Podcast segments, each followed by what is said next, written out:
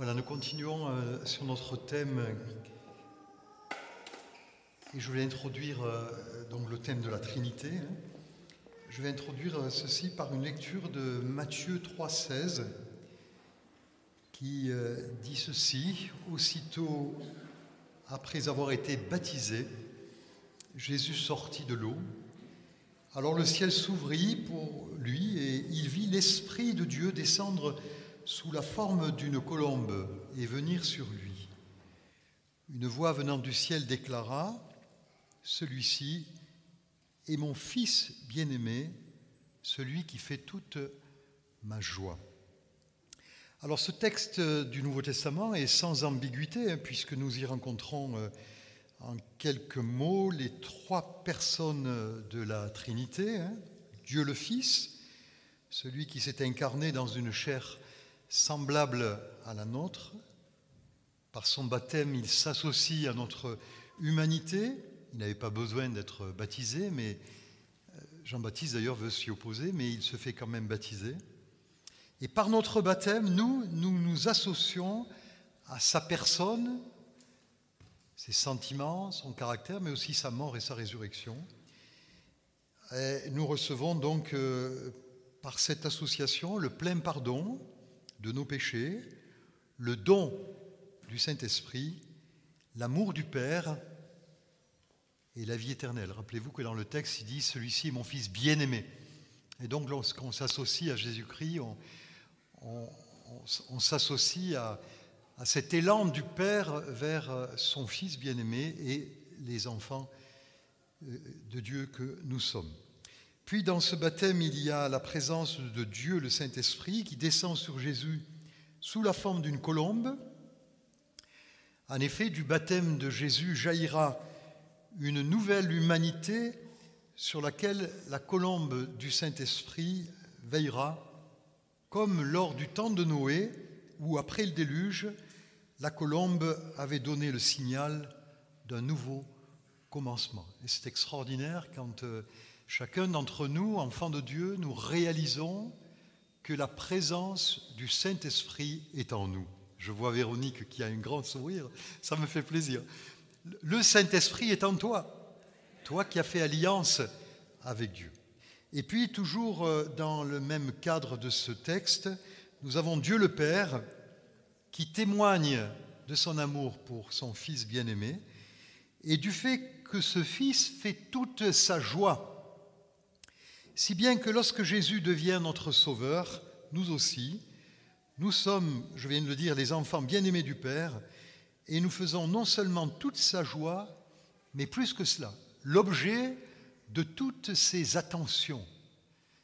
C'est-à-dire que dès que nous sommes marqués du sceau de l'Esprit, nous avons dans le cœur du Père une place toute particulière, grâce à cette médiation du Fils qui nous a permis de rentrer en contact avec le Père.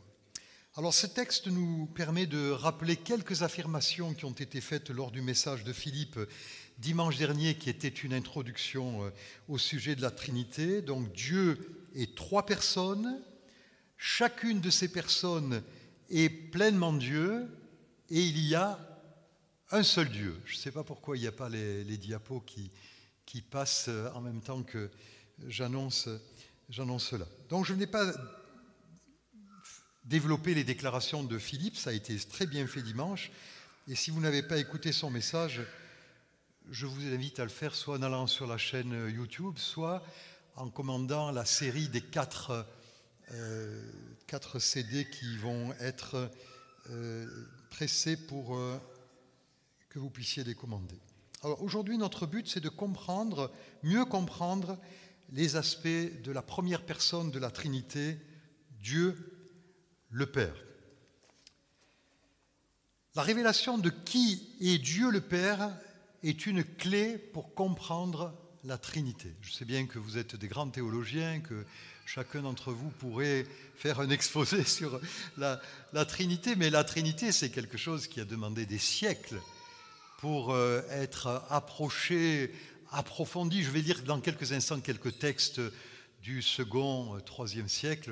Ça, ça a pris euh, Ça a pris des siècles. Et pour comprendre cela, nous avons besoin de la lumière des Écritures.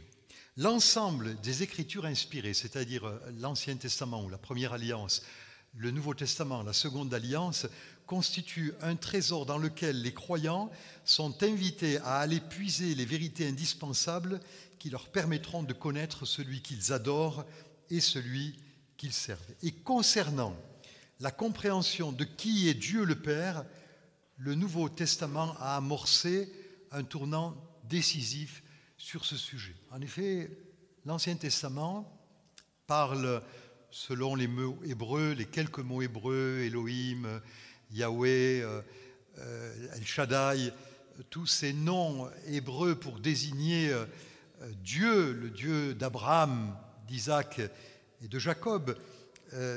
On a, évidemment la révélation d'un Dieu unique. Et rappelez-vous la, formule du Deutéronome quand, quand il dit Shema Israël, Adonai Adonai Erad. Hein, écoute Israël, l'Éternel est notre Dieu, l'Éternel est un.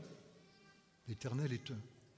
Et donc, il y a, cette, cette, pensée révolutionnaire, hein, à l'époque où la révélation a été donnée au Père de la foi, Abraham, que Dieu est un, et que toutes ces idoles ne sont que des, des démons que l'on a représentés par des statues à qui on rend un culte. Mais le Nouveau Testament, lui, va nous faire entrer dans une révélation euh, extraordinaire. L'idée de Dieu le Père apparaît 14 fois environ dans les contextes divers de la première alliance. 14 fois. Or, dans le Nouveau Testament, nous avons 261 références de Dieu qui se rapportent à Dieu le Père, et les écrits johanniques, c'est-à-dire l'évangile de Jean, les trois épîtres de Jean et l'Apocalypse, les épîtres johanniques nous fournissent quelques 140 références sur les 261 que je vous ai citées. Donc c'est vraiment euh, euh, un pas, un bond en avant sur le thème de Dieu le Père. Et il ne faut pas oublier que les auteurs des évangiles, sauf Luc, qui est grec, sont tous juifs, évangiles et épîtres. Et euh, ces juifs sont pétris de judaïsme. Et pourtant, de leurs écrits découle naturellement, ou plutôt surnaturellement, la révélation à la fois d'un Dieu trinitaire et les contours de Dieu le Père. Comme si en quelques décennies, un voile est ôté et que les yeux se décilent et qu'on comprend. On comprend une réalité profonde, cachée, mystérieuse, mais qui inspire les auteurs du Nouveau Testament et qui nous sont euh, apportés euh, à notre méditation et à notre, à notre recherche. Et euh, c'est un progrès intellectuel et spirituel inouï. Vous savez que dans l'histoire de l'humanité, il y a des progrès techniques qui ont marqué, euh, on parle de la découverte du feu, ou en tout cas de son utilisation, on parle de la roue, hein, dans l'Empire sumérien, environ euh, quatre millénaires avant Jésus, et puis euh, beaucoup plus près de nous, 17e et 18e siècle, l'électricité. Ce sont des, tournants dans l'humanité extraordinaires. Eh bien, dans la pensée, dans la pensée spirituelle, biblique, la révélation de la Trinité, la compréhension de qui est Dieu le Père, Dieu le Fils et Dieu le Saint-Esprit, c'est un bond qui a pris quelques décennies. Après, évidemment, comme je l'ai dit tout à l'heure, il y a fallu euh, plusieurs siècles pour euh, mieux comprendre, pour euh, mettre ça en mots, et c'est de là que sort le symbole des apôtres et le symbole de Nicée-Constantinople. Hein. C'est parce que des, des hommes et des femmes se sont penchés sur les Écritures et, ont voulu mettre en mots une foi commune, catholique, catholique dans le sens universel, comme le dit le mot latin, hein, catholicos, ou grec et latin. Donc il y, a, vraiment un désir que la, foi soit embrassée par tous et bien euh, comprise. Concernant la Trinité, en particulier la personne de Dieu le Père, c'est tout d'abord Jésus qui est l'artisan de la révélation. Je vous invite à lire euh, Jean 17, 27. Mes brebis écoutent ma voix. La vie éternelle, jamais elles ne périront, et personne ne pourra les arracher de ma main. Mon Père qui me les a donnés est plus grand que tous, et personne ne peut les arracher, qui ce, peut arracher qui que ce soit de la main de mon Père. Or moi, écoutez bien, or moi et le Père, nous ne sommes qu'un. Ah, ça c'est Jésus qui est sur terre, dit le Père et moi, nous sommes un. Alors évidemment, il va pas tarder à avoir euh, un retour de manivelle, hein, puisqu'au verset 31 du même passage, il est dit cette fois encore, ils ramassèrent des pierres pour le lapider. Rappelez-vous, j'ai dit on est en contexte judaïsme, hein, euh, Dieu est invisible, personne ne peut se référer à lui et, dire quoi que ce soit, euh, surtout en ce qui concerne l'unité avec lui. Et Jésus dit, moi et le Père, nous sommes un. Et les gens qui veulent lapider Jésus s'expliquent. Ils répliquent au verset 33, 33 les Juifs répliquèrent, nous ne voulons pas te, te lapider pour une bonne action, mais parce que tu blasphèmes. Car toi, qui n'es qu'un homme, tu te fais passer pour Dieu. Et donc on voit bien que Jésus pousse le bouchon très loin quand il fait cette déclaration et qu'il est le premier artisan de la révélation de cette union entre lui, le Père, lui, le Saint-Esprit, comme je le répète et je l'ai dit en commençant, tous trois présents au baptême, et euh, donc Jésus qui est, là et qui nous, qui, titille, qui nous bouscule en disant, mais réfléchissez, moi et le Père, nous sommes un. On ne sort pas de l'érade, hein on ne sort pas du 1 de l'Ancien Testament. On y est toujours. Et puis les épîtres ne sont pas en reste. Dans plusieurs passages, nous sont révélés à la fois la Trinité et Dieu présenté comme le Père. Par exemple, Éphésiens 1.3, Béni soit Dieu, le Père de notre Seigneur Jésus-Christ, car il nous a comblés de toute bénédiction de l'Esprit, donc le Saint-Esprit, dans le monde céleste en raison de notre union avec Christ. Et là, on les retrouve. On les retrouve, on, voit que l'œuvre du salut est l'œuvre entière de la Trinité, de la bénédiction pour l'humanité. Il nous a comblés de toute bénédiction de l'Esprit. Et là, encore, eh bien, nous, assistons médusés à, à la citation de ces trois personnes qui n'en font qu'une, Dieu. Dieu, un seul Dieu, trois personnes. Alors, je voudrais maintenant euh, aller vers euh, un, sujet qui va nous permettre de mieux comprendre la Trinité, c'est ce qu'on appelle la paternité divine. J'évoquais tout à l'heure la lumière des Écritures et les nombreux passages qui se rapportent à Dieu le Père dans le Nouveau Testament. À ces textes précieux, il est indispensable d'ajouter des siècles de réflexion. Je ne dis pas que la, tradition et les réflexions euh, des siècles qui viendront après le canon des Écritures sont supérieurs ou même égaux.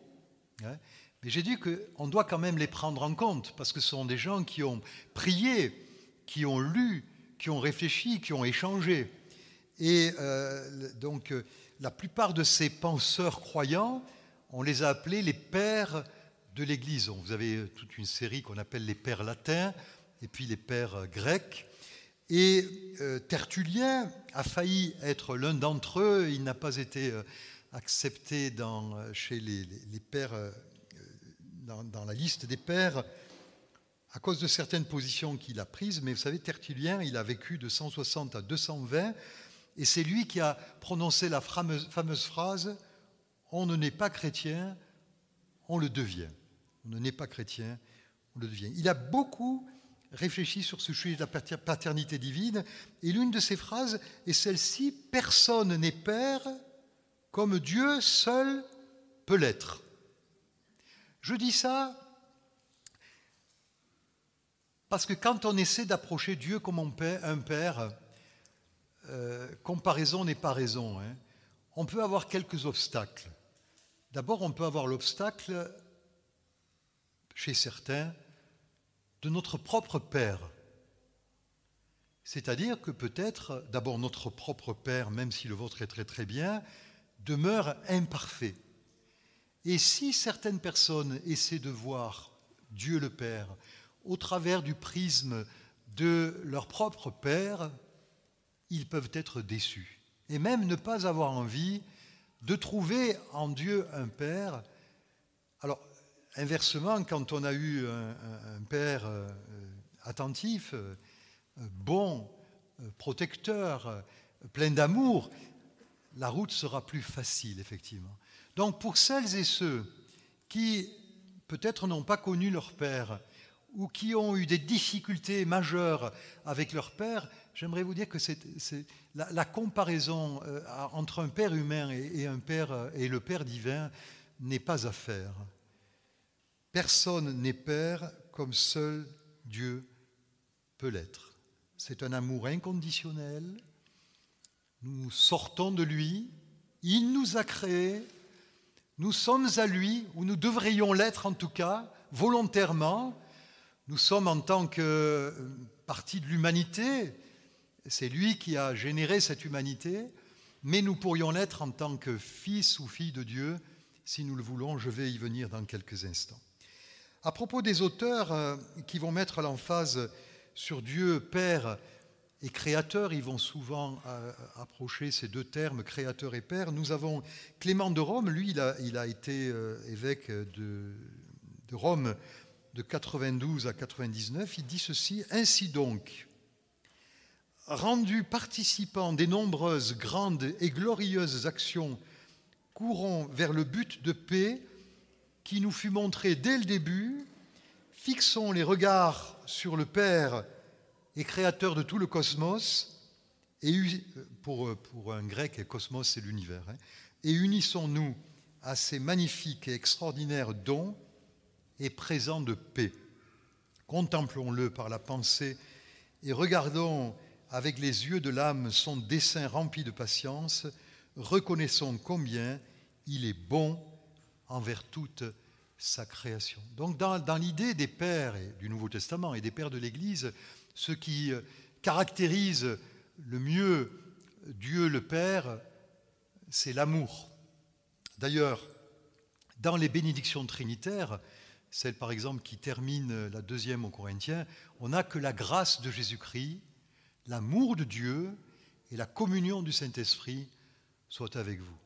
Et donc si vous voulez vous faire une image de Dieu le Père, c'est l'amour. Et quand je parlais des écrits, c'est l'amour qui le caractérise le mieux. Quand je parlais des écrits joanniques, rappelez-vous que dans les épîtres de Jean, la première en particulier, quand l'apôtre Jean, le bien-aimé de Jésus, voulait nous parler de Dieu, il dit Dieu est esprit, et puis il dit Dieu est amour. Et j'ai connu des églises où, où à la fin, euh, pardon, au fond de l'estrade, il était marqué Dieu est amour. Et c'est, le, slogan, on pourrait dire, que l'armée du salut euh, écrivait dans, euh, ces salles de conférences. Il y avait un banc des pénitents où les gens s'avançaient, mais en général sur le mur qui faisait face à l'assemblée, il y avait cette phrase Dieu est amour. Est-ce qu'on peut le dire ensemble? Dieu est amour.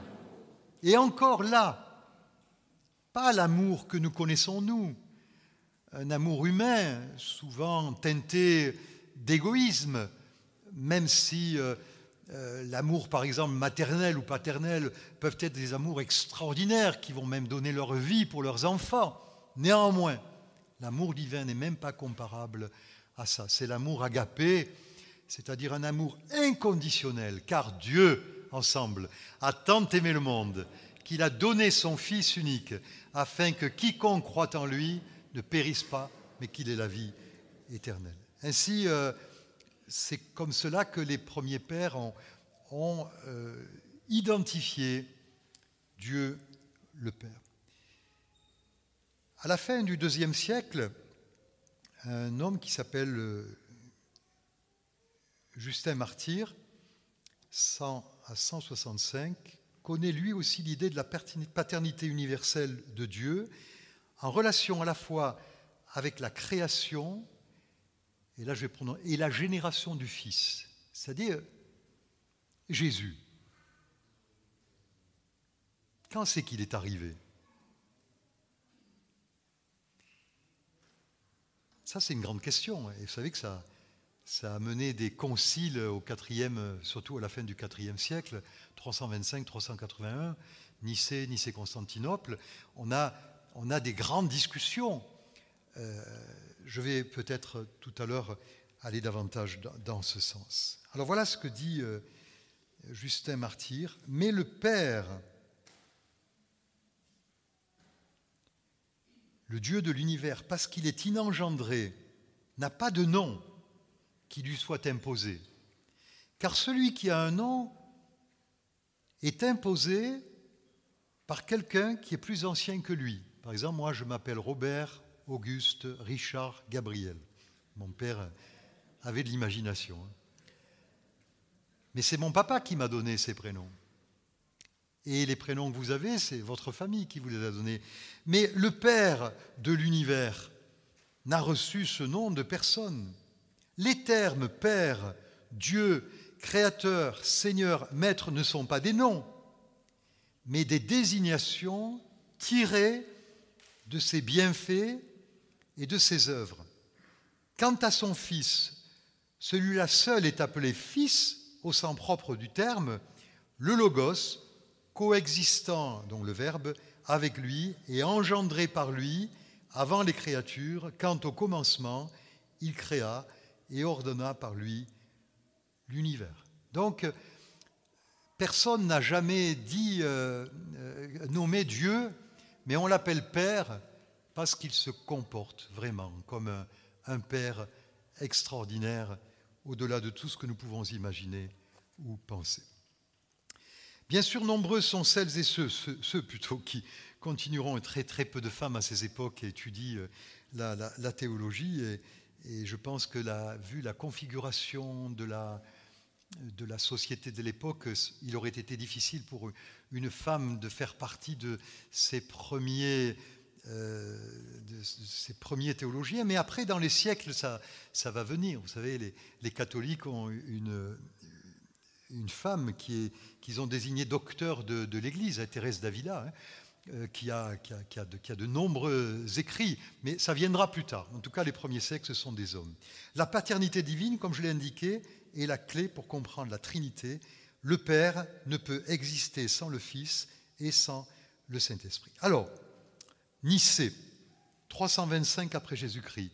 Nicée-Constantinople, 381 après Jésus-Christ. À la suite d'une dispute théologique contre euh, Arius, qui niait la divinité du Christ, Athanase d'Alexandrie indique avec clarté que le Père est Père depuis toute éternité et que le Fils a été engendré de lui éternellement, indépendamment, écoutez bien, de la fonction salvifique et cosmique qu'il assumera dans le temps du salut. Car il ne faut pas croire que la Trinité serait apparue de la volonté du Père pour l'économie du salut, pour racheter l'humanité. Dieu existe de toute éternité.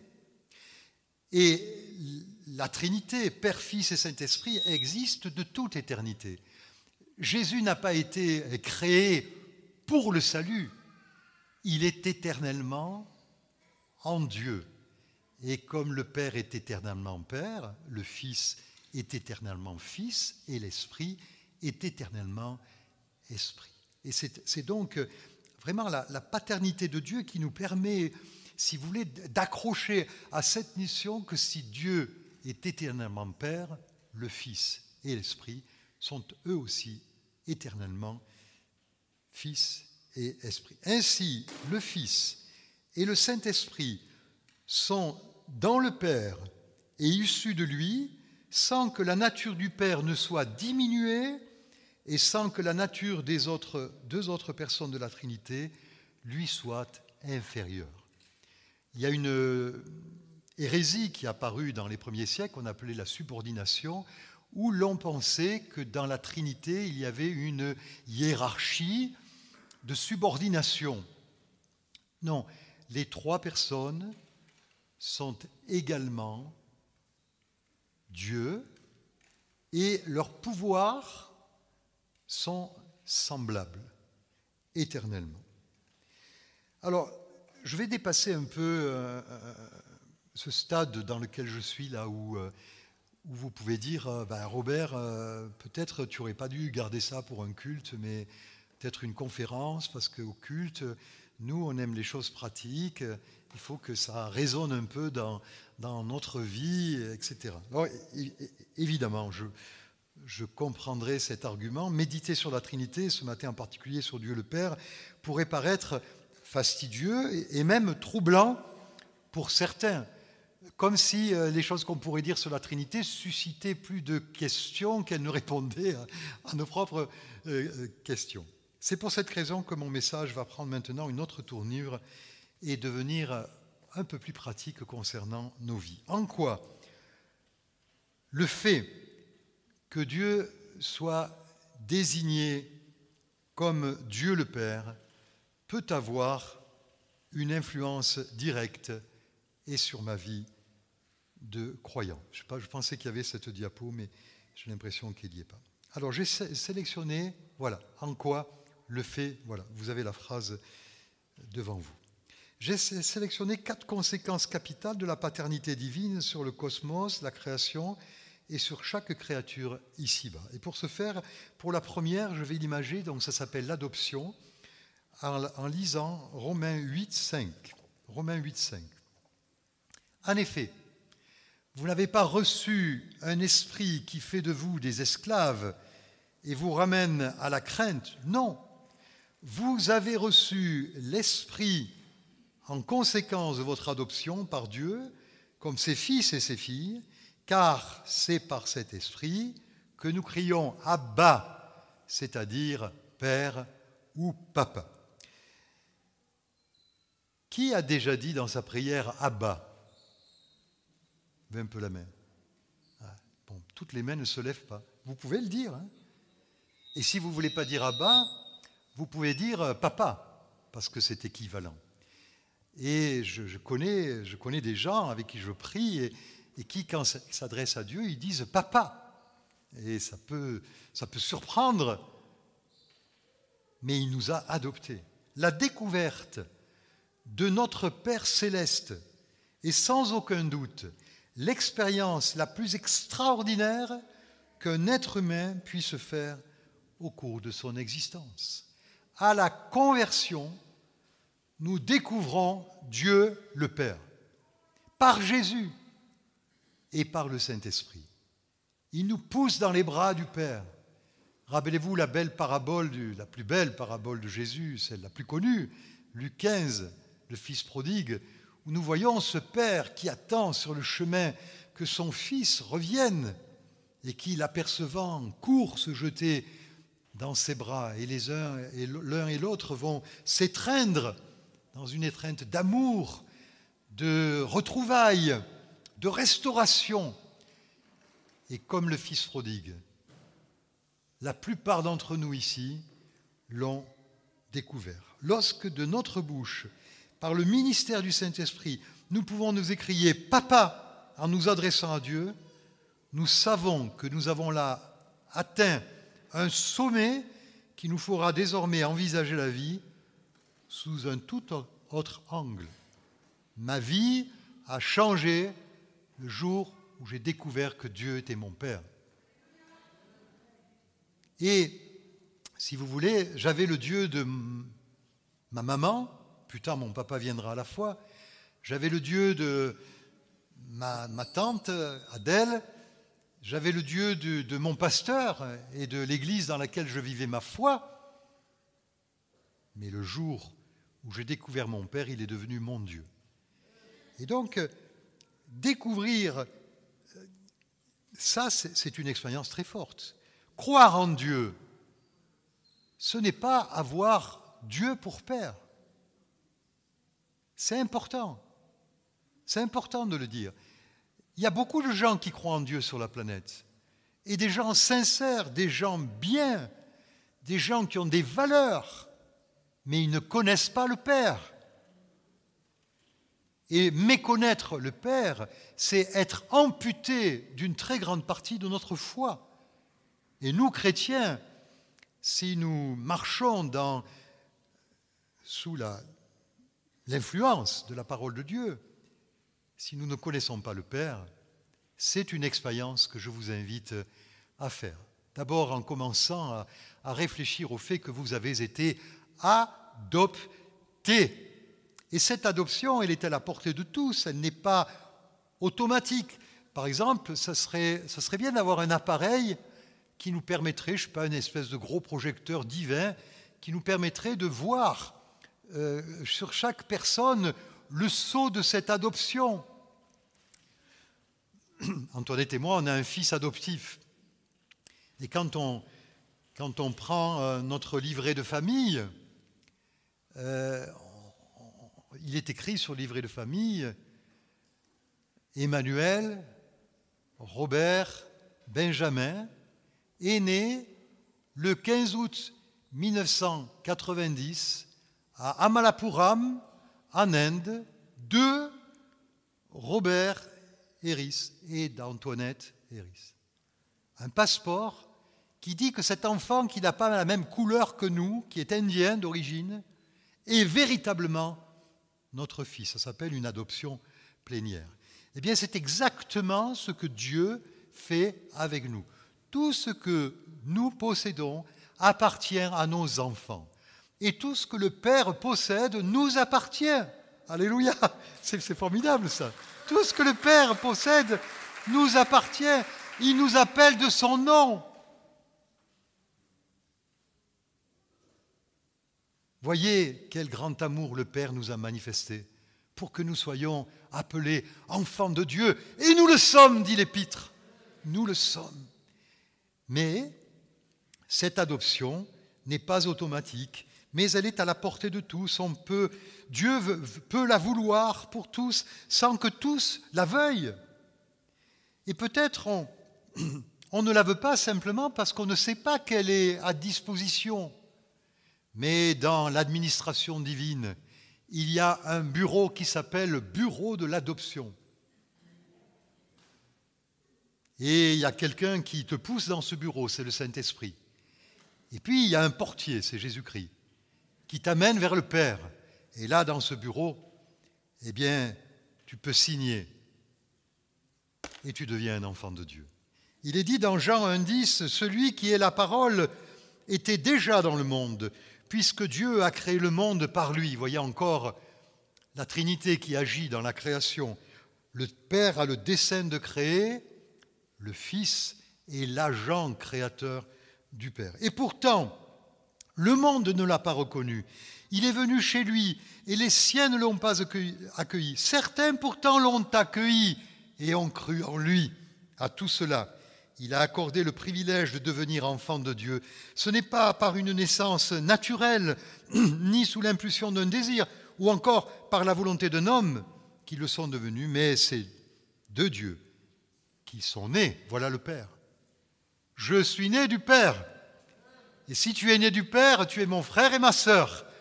On a le même esprit, gloire à Dieu, mais, mais ça c'est extraordinaire. Dieu est Père de toute éternité, mais il veut et peut devenir ton Père aujourd'hui.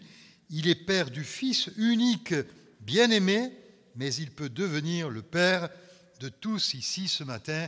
Nous allons faire quelque chose, nous allons applaudir ce Père qui est au milieu de nous. Mais attendez, avant d'applaudir, j'aimerais que notre applaudissement soit une prière pour que celles et ceux dont Dieu n'est pas encore le Père parce qu'ils ne l'ont pas accueilli, l'accueil. Notre applaudissement, c'est une prière envers Dieu et un appel envers vous qui n'avez pas encore accueilli le Père. Seigneur, nous te bénissons. Seigneur, nous te bénissons pour ta paternité dans nos vies. Et nous te prions pour celles et ceux qui ne t'ont pas accueilli, afin que tu te révèles à eux et qu'ils montent au bureau de l'adoption. Alléluia. Ceux qui l'ont accueilli, il leur a donné le pouvoir de devenir enfants de Dieu. Deuxième point sur les conséquences de cette paternité divine, c'est la provision. Philippiens 4, 19. Aussi mon Dieu subviendra pleinement à tous vos besoins, il le fera selon la glorieuse richesse qui se manifeste en Jésus-Christ. À notre Dieu et Père soit la gloire dans tous les siècles. Amen. À notre Dieu et Père. J'ai rappelé tout à l'heure que dans les textes anciens que nous devons au Père de l'Église, le mot Père était souvent, dans les premiers siècles de, réflexion, associé à celui du Créateur. Rappelez-vous le début du credo. Hein. Je crois en Dieu le Père Tout-Puissant, Créateur du ciel et de la terre. Donc il y a une association de la paternité divine, de sa toute-puissance et de la création. Et lorsque nous contemplons la création, nous voyons combien elle pourrait être associée à une notion de profusion. Est-ce que vous savez combien un grain de blé peut rapporter d'autres grains? Vous connaissez la parabole, hein, mais il y a une étude qui a été faite et dans certaines conditions particulières, il y a un grain de blé qui avait donné 80 épis. Et on a compté le nombre de grains dans ces 80 épis et on est arrivé à 4522 grains. C'est-à-dire que si vous mettez un simple grain dans la terre, il va vous en, vous en rendre 4522. Le liquide séminal humain contient dans un milligramme de sperme 100 millions de spermatozoïdes. Heureusement que nos, sœurs ne sont pas obligées de, mener tout ça à, terme. Hein, ça ferait beaucoup. 100 millions. Vous vous rendez compte? C'est hallucinant. Il y, a, il y, a, une profusion. L'autre jour, euh, en m'endormant, j'ai un peu de mal à dormir cause de problèmes de santé. Alors j'ai dit, Robert, tu vas pas compter les moutons, mais tu vas compter le nombre d'espèces qu'il y a dans ton jardin. Ah, je ne suis pas descendu dans le jardin, mais mentalement, j'ai pensé aux cloportes, j'ai pensé aux lézards, j'ai pensé aux geckos, j'ai pensé euh, aux coccinelles, j'ai pensé aux abeilles, aux guêpes, aux frelons, aux papillons. Euh, et, puis après, quand j'ai arrêté avec les, espèces animales, j'ai pensé aux espèces florales. Et je peux vous dire que chez moi, j'en ai des, espèces florales. Donc, j'ai dit, mais quelle profusion Qu'est-ce que je veux dire par là? Je veux dire que Dieu n'est pas avare. C'est un Dieu de profusion. Et cette adoption dont nous sommes l'objet de la part de Dieu le Père inclut, comme nous le ferions nous avec les enfants adoptifs, inclut la provision. C'est-à-dire que quand on a des enfants et des enfants adoptifs, eh bien, on pourvoit leurs besoins. Moi, il a fallu que j'arrive à l'âge de 20 ans, partir au service militaire, pour tout à coup, donc m'éloigner de la maison, pour tout à coup découvrir la bonté de mes parents. Moi, je pensais que c'était dû. C'est normal que des parents nourrissent leurs enfants. Mais, mais non, euh, je ne suis pas toujours comporté dans le respect comme il fallait que je me comporte avec eux. Mais ils ont toujours pourvu à mes besoins. Ils m'ont toujours aimé, ils m'ont toujours entouré. Et donc, il y a, ce fait que la provision est attachée à l'adoption. Quand euh, un esclave romain, non seulement était affranchi, mais adopté par euh, un noble romain, il devenait propriétaire de tous les biens de son Père. Et quand l'apôtre Paul parle de l'adoption dans le Nouveau Testament, il se réfère au droit romain. Il sait bien que comment ça se passe dans, dans l'Empire romain quand quelqu'un de très riche, notamment des empereurs romains qui ont adopté des, enfants qui sont plus tard devenus eux-mêmes empereurs. Donc il y, a, vraiment une idée de, de, recevoir euh, beaucoup de, biens de la part de Dieu. Alors cela ne sous-entend pas que Dieu désire que nous soyons des feignants. Oh, ben, puisque j'ai hérité, enfin, puisque je suis riche euh, en Dieu et qu'il va pouvoir me besoin, je vais tourner mes pouces et mettre mes doigts de pied en éventail. Pas du tout. Non, parce que Rappelez-vous la manne. La manne, c'est la preuve que Dieu est un Dieu de profusion. Il y en avait, pour celui qui en voulait beaucoup, il y en avait beaucoup. Pour celui qui s'en contentait de peu, il y avait s'en contentait de peu. Mais quand ils sont arrivés dans le pays promis, il y a, un verset qui dit La manne s'arrêta, parce qu'il avait là un pays à conquérir, à euh, cultiver. Et alors là, ils ont dû se mettre au boulot et euh, investir ce pays. Non, Dieu n'encourage pas la fainéantise. Si vous êtes jeune, faites des études autant que vous pouvez, si vous avez une capacité. Si vous avez une capacité manuelle, dirigez-vous vers un travail manuel. Il n'y a pas de, de, saut métier, hein, mais, travaillez. Travaillez. Et même si vous avez atteint un âge ou un âge de la retraite, continuez à travailler, parce que le précieux trésor de l'homme, c'est son activité. Lisez, étudiez. C'est Abraham Lincoln qui dit... Euh, j'étudierai et je me tiendrai prêt, parce que peut-être un jour ma chance viendra. Et pour terminer avec la question de la provision, je voudrais vous rappeler la déclaration euh, de ce berger bien connu, le roi David, qui dira dans le psaume 23, au verset 1er, L'Éternel est mon berger, je ne manquerai de rien. Est-ce qu'on peut se tourner les uns vers les autres en disant, Tu manqueras de rien Alors peut-être, est-ce que vous êtes tombé dans un piège là? Peut-être c'est vous qui allez pourvoir à la euh, aux besoins de la personne à qui vous avez dit tu ne manqueras de rien. Moi j'aime nourrir les oiseaux à la maison. Hein, et je ne finis pas un repas en général sans ramasser des miettes ou écraser une biscotte pour les mettre dehors parce que quand l'Écriture dit que Dieu pourvoit euh, aux besoins des, oiseaux et qui se font pas de soucis, je crois qu'il se sert de moi aussi pour, pour les bénir. Vous faites pareil que moi? Ah, On aime la création de Dieu. La protection, c'est le troisième point qui découle naturellement de la paternité divine.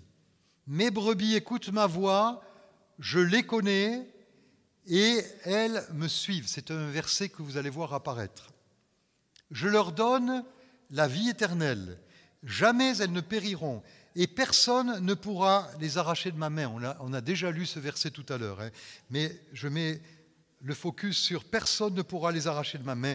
Mon Père qui me les a donnés est plus grand que tous, et personne ne peut arracher qui que ce soit de la main de mon Père. Le Père qui adopte, le Père qui pourvoit, est aussi le Père qui protège. Et vous avez remarqué que Jésus répète cette formule deux fois Personne ne ravira de ma main et personne ne ravira de la main de mon Père. La protection divine ne signifie pas que nous ne traverserons pas d'épreuves.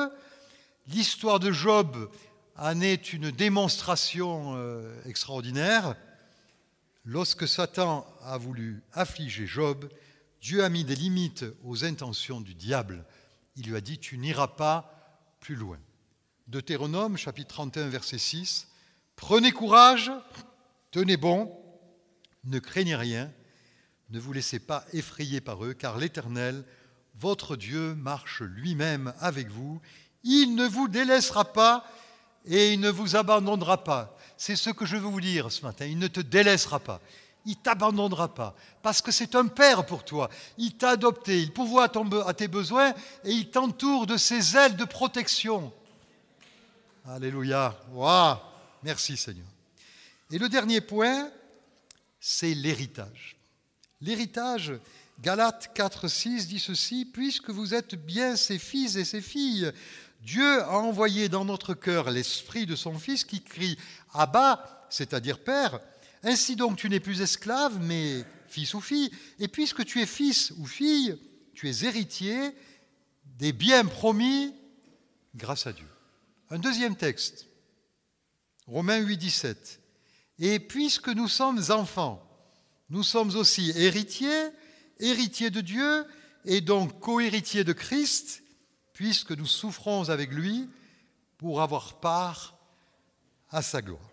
Alors, cet héritage, qu'est-ce que c'est? Je pense qu'il a deux aspects. Il est lié à la gloire du Christ, à laquelle nous aurons part. Et il concerne la participation au royaume, au royaume éternel à venir que Jésus établira sur la nouvelle terre lors de la résurrection. Donc ça, c'est déjà euh, cet héritage. Il est, dans le ciel, il nous est réservé. Si le groupe de louanges veut s'approcher, ça sera bien puisque nous allons terminer dans quelques secondes. Voilà. Donc, si tu n'as jamais reçu d'héritage, ne t'inquiète pas, il y en a un qui était préparé.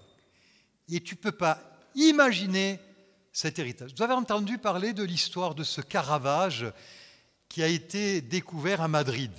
Il y avait une famille madrilène qui avait dans son couloir un tableau qui représentait un magnifique tableau et qui présente un Christ à la couronne d'épines. Il était dans la famille depuis longtemps et cette famille a dit, bon, on va le mettre aux enchères à 1500 euros. Alors il l'apporte dans une salle des ventes. Et puis, je ne sais pas exactement les détails, mais dans la salle des ventes, il y a quelqu'un qui, a, dit, non mais attends, ce, tableau, c'est un Caravage. Savez, Caravage, c'est un peintre italien de la Renaissance il a, fait très peu d'œuvres et ses œuvres valent plusieurs centaines de millions d'euros. Plusieurs centaines de millions d'euros. On a envoyé la photo à la spécialiste italienne du, Caravage, qui déjà sur son ordinateur a dit mais ça c'est un Caravage. Elle a retrouvé euh, euh, la tête d'un des personnages qui est la même tête, puisque le Caravage se servait de, de modèle sur un autre tableau du Caravage. Elle a immédiatement pris un vol pour Madrid pour aller euh, euh, étudier le, tableau. il se trouve que c'est un Caravage. Ces gens avaient dans leur couloir pendant des années une fortune qui reposait là et ils ne le savaient pas. Et peut-être toi, tu ne sais pas que tu es riche. Tu es riche et tu dis Oh, je suis pauvre. J'arrive pas à finir la fin du mois. Ben, écoutez, la compagnie est grande quand même. Hein. Mais, tu es vivant. Tu es là. Le Seigneur n'a-t-il pas pourvu à tes besoins? Il t'a mis de côté un héritage. Oui, mais tu dis, mais j'aimerais bien quand même euh, en avoir euh, un acompte. Vous savez, la loi française permet aux parents de donner chaque 15 ans une certaine somme d'argent aux héritiers. Et donc tu dis peut-être, ben, j'aimerais bien euh, que le Seigneur m'en donne. Eh bien, effectivement, cet héritage comporte un deuxième aspect, puisqu'il est dit dans 2 Corinthiens 22, celui-là je ne l'ai pas préparé, mais que nous avons reçu les arts de l'esprit, c'est-à-dire un acompte. Et Éphésiens 1,14, là que vous allez voir, dit Cet esprit, le Saint-Esprit, constitue l'acompte de notre héritage en attendant la délivrance du peuple que Dieu s'est acquis ainsi tout aboutit à célébrer sa gloire. Ce qui signifie que la part de l'héritage qui t'est réservé dans le ciel est constituée ici-bas par le don du Saint-Esprit, des charismes, des révélations, des paroles de sagesse, de connaissance, du baptême du Saint-Esprit, du don langue, de la prophétie, en fait d'une vie spirituelle nourrie par la présence de l'Esprit, ça c'est ton héritage ici-bas. Et ça c'est extraordinaire parce que ça peut donner des directions d'intelligence et d'inspiration pour conduire sa vie et être plus riche. Parce que l'intelligence éclairée par le Saint-Esprit, ce n'est pas un péché. Et ce n'est pas interdit. Et donc, il y a des gens qui sont dans des situations difficiles, et plutôt qu'être dans un fatalisme euh, destructeur, ferait bien de demander à l'esprit qui est en eux, parce qu'ils se sont convertis, d'essayer de les aider pour trouver des moyens honnêtes pour vivre plus facilement avec l'inspiration de l'Esprit de Dieu. Et surtout pour servir le Seigneur dans l'Église et dans le monde. L'Esprit nous donne dans le temps présent un avant-goût des bénédictions à venir. Et sa présence est à la fois la preuve que l'avenir a déjà commencé et la garantie que le présent arrivera à son terme. Un dernier mot. Alors, Robert, qui dois-je prier? Le Père? Le Fils? Le Saint-Esprit? Moi, j'ai des doutes. J'ai l'impression que peut-être le Père pourrait être jaloux de ce que je ne lui parle pas assez, ou l'Esprit euh, euh, m'en vouloir. Je parle beaucoup de Jésus dans nos églises, on, on prie énormément Jésus.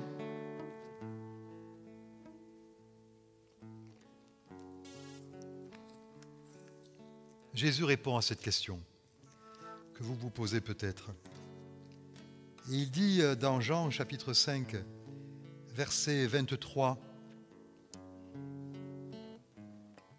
Le Père ne juge personne, il a remis tout jugement au Fils, afin que tous honorent le Fils, comme ils honorent le Père.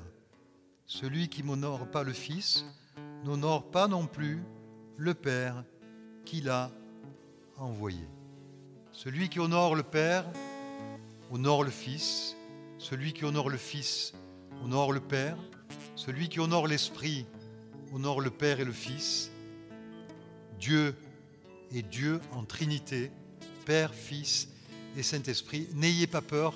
J'avais lu la, le, discours, euh, la prédication d'un pasteur euh, réformé qu'il avait fait un jour de la Trinité euh, en 2008 où il dit ceci, euh, les, les, réformés prient plutôt le Père, les luthériens plutôt le Fils, et les charismatiques plutôt le Saint-Esprit. Alors vous savez, prions Dieu de tout notre cœur et n'oublions pas, levons-nous peut-être, que nous avons un Père dans les cieux, pour lequel maintenant nous allons réciter la prière que Jésus nous a laissée, notre Père qui est aux cieux. On l'a chanté tout à l'heure, on va la dire ensemble et j'aimerais qu'on la dise à très haute voix, qu'on la crie quasiment.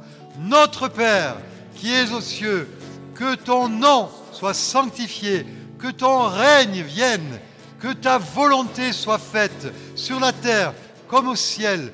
Donne-nous aujourd'hui notre pain de ce jour. Pardonne-nous nos offenses, comme nous pardonnons aussi à ceux qui nous ont offensés et ne nous laisse pas entrer en tentation, mais délivre-nous du mal, car c'est à toi qu'appartiennent le règne, la puissance et la gloire pour les siècles des siècles. Amen.